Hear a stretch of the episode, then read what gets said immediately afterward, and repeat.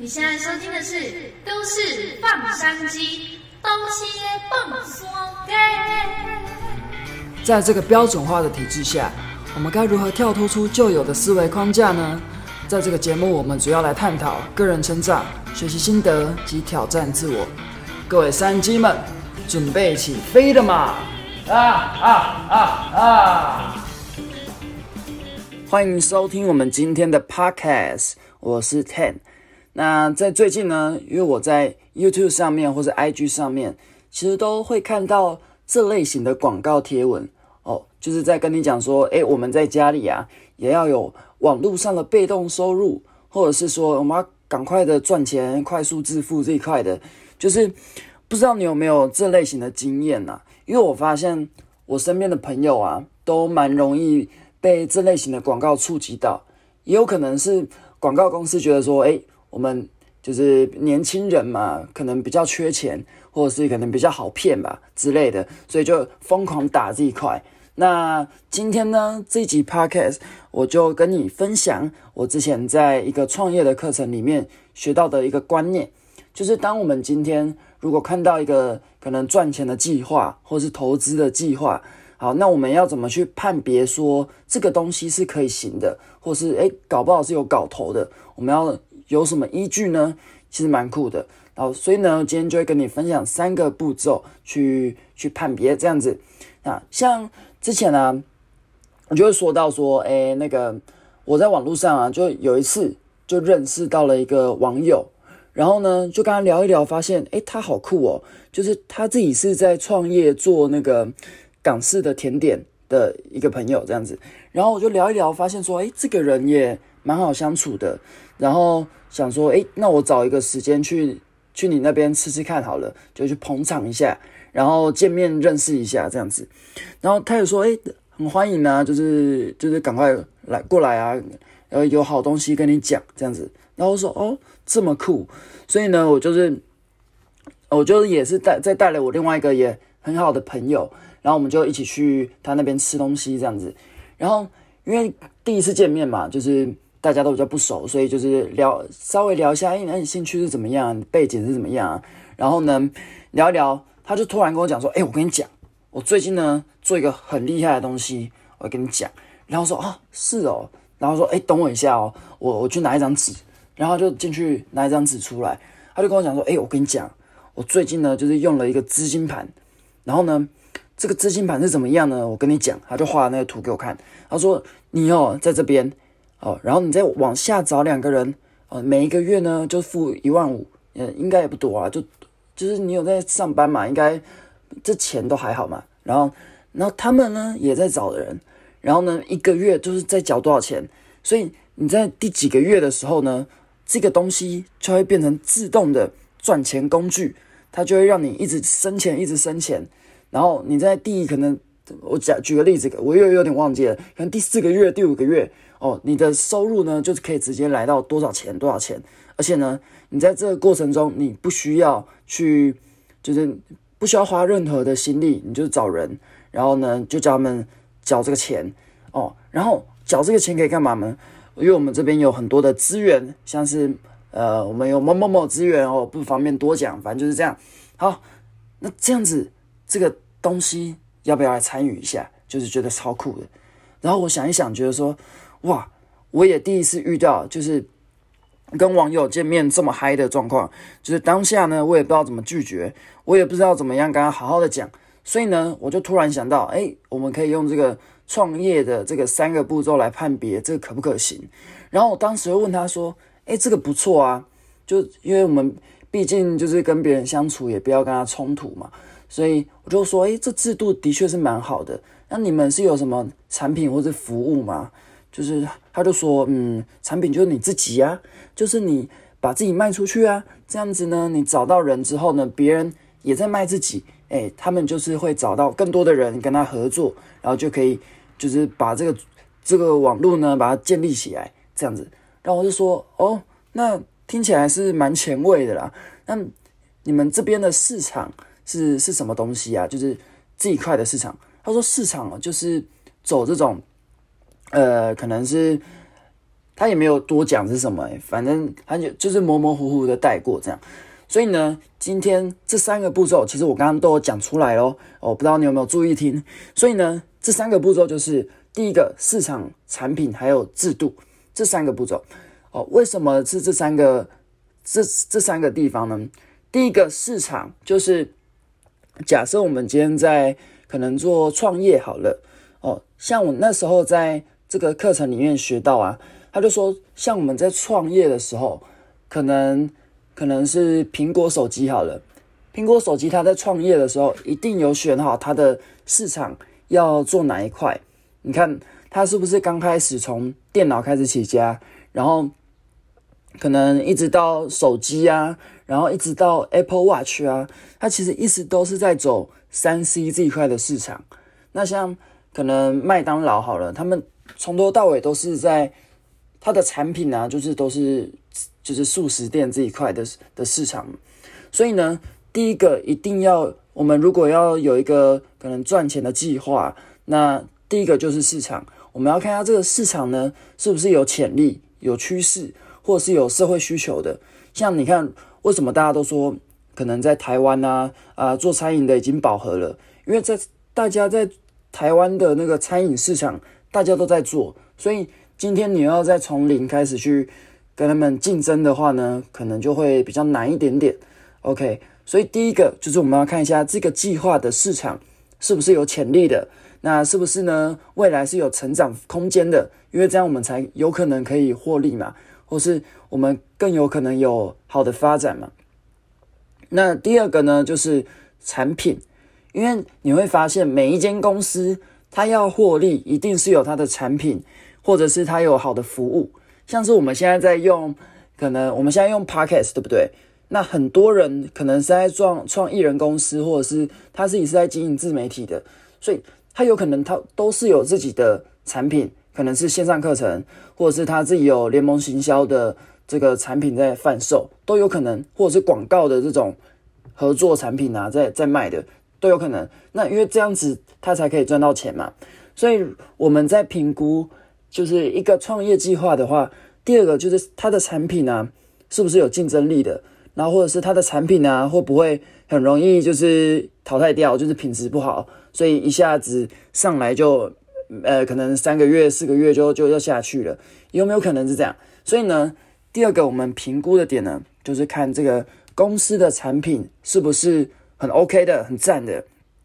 因为像我之前在上一个业务课，他就讲到说啊。如果你今天产品是真的好用的，你就不用怕跟别人讲，因为你自己都觉得很赞了，那你卖出去就很问心无愧。所以我就觉得就很棒啊。所以我们如果今天是在要做业务的话，就是选选好的产品，其实是也是对我们的这个人品有一个有一个肯定，对不对？就是你的客户跟你买东西都会觉得说，哎，你挑的东西都是最好的，所以我都很可以信任你，或是呢？你客户用了都觉得非常满意，所以你的转介绍的那个比例又会更高一点。诶，这感觉也蛮不错的。所以第二个呢，就是要看它的产品，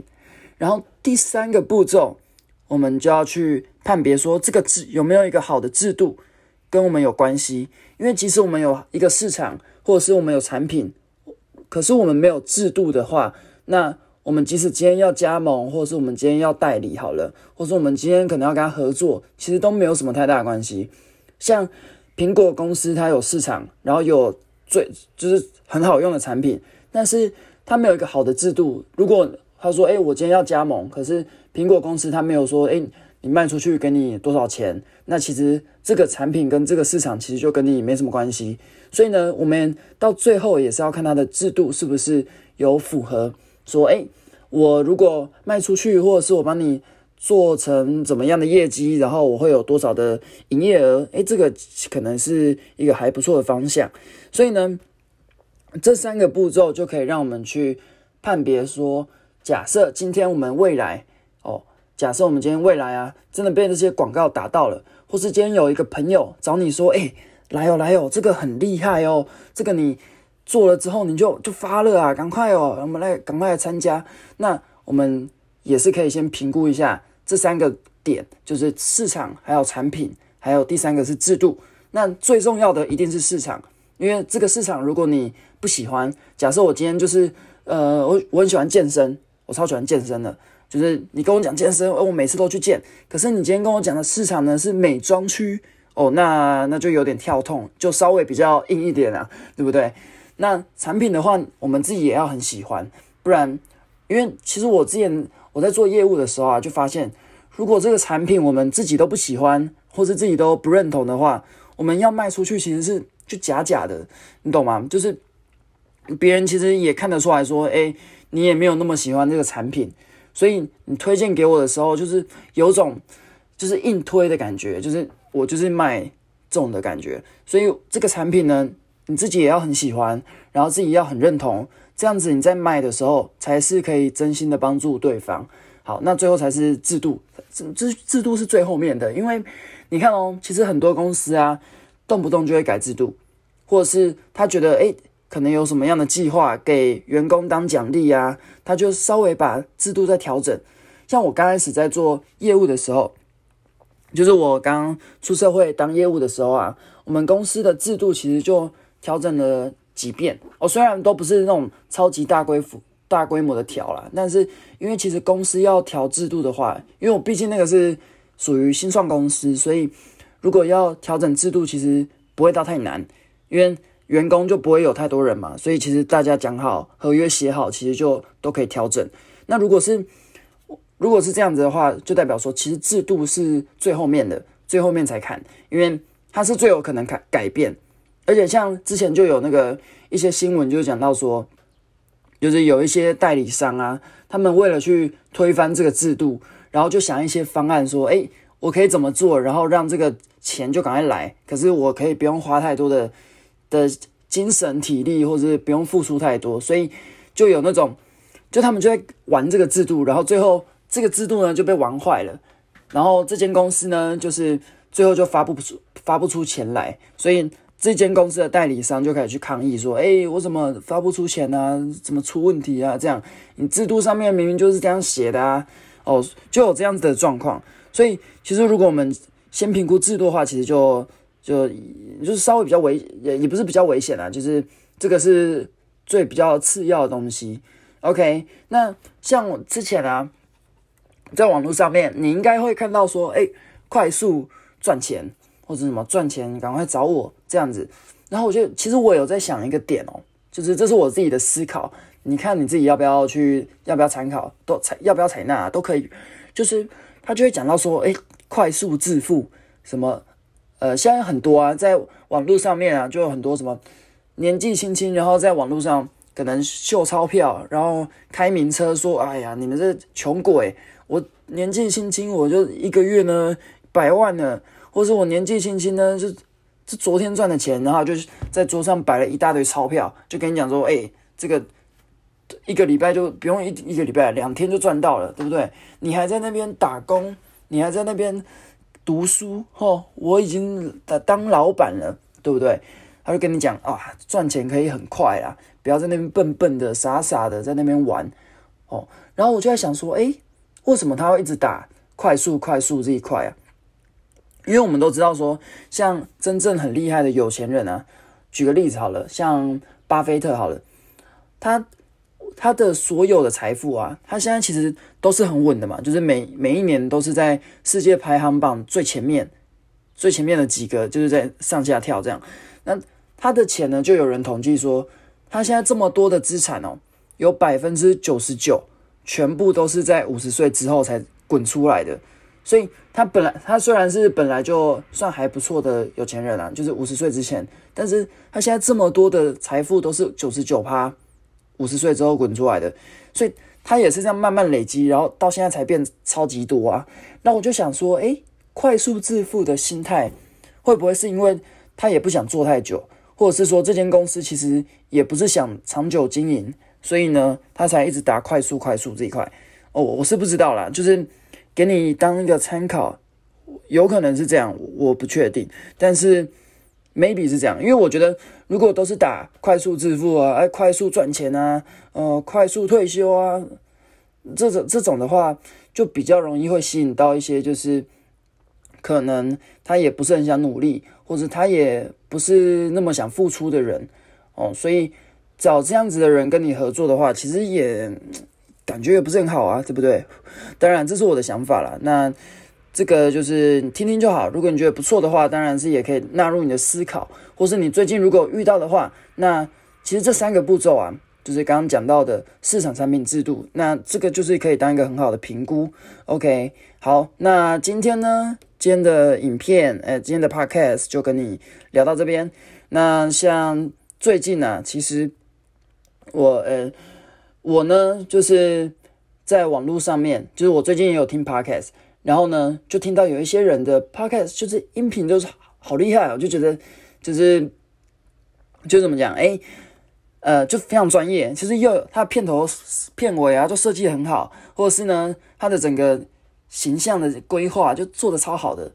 然后我就想说，哎，可是我还没那么厉害。然后就想说怎么办呢？可是后来想一想，反正也没差啦，反正这都是我的记录嘛。然后因为我我就跟我的老师，就是跟 Ryan 老师去讨论说，嗯，就是最近有在记录 Podcast 这样子，他就说这也很好啊，因为。你讲的东西，或是你学到的东西，也有可能会有你就是适合的听众，或是就是有一些人就是喜欢你这样子的内容。然后想说，嗯，也对，所以呢就尝试看看。所以呢，就是哎，你刚刚在那个过程中，应该会听到旁边可能有这个杂音啊，或什么，因为我的阳阳春设备就是我都是直接用手机录的，所以呢后面呢之后再慢慢的去加这个设备好了。OK，那希望今天的分享。就是还有一些闲聊呢，对你有帮助。那我是 Ten，哦，我们再做最后一个最后一个总结好了。OK，就是当我们在网络上面看到了一些可能是广告或者是贴文，那觉得很心动，但是呢，我们要怎么样去判别？有三个方法。第一个就是我们要看它的市场是不是有潜力的，是不是可以发展的。第二个，我们要去看它的产品是不是可以帮助到别人的，是不是自己也很喜欢的。第三个呢，我们要看这个制度是不是有跟我们有关系，或者是它这个公司是不是呃换来换去之类的。OK，那这三个步骤希望对你有帮助，那也可以让你有一个好好的好的思考。那我是 Ted，那今天我们的内容就到这边喽。希望我们在家里呢都是可以，呃，也是可以呃有一些生产力，然后也是可以赶快找到这个步调。OK，那我们就下次见喽，拜拜。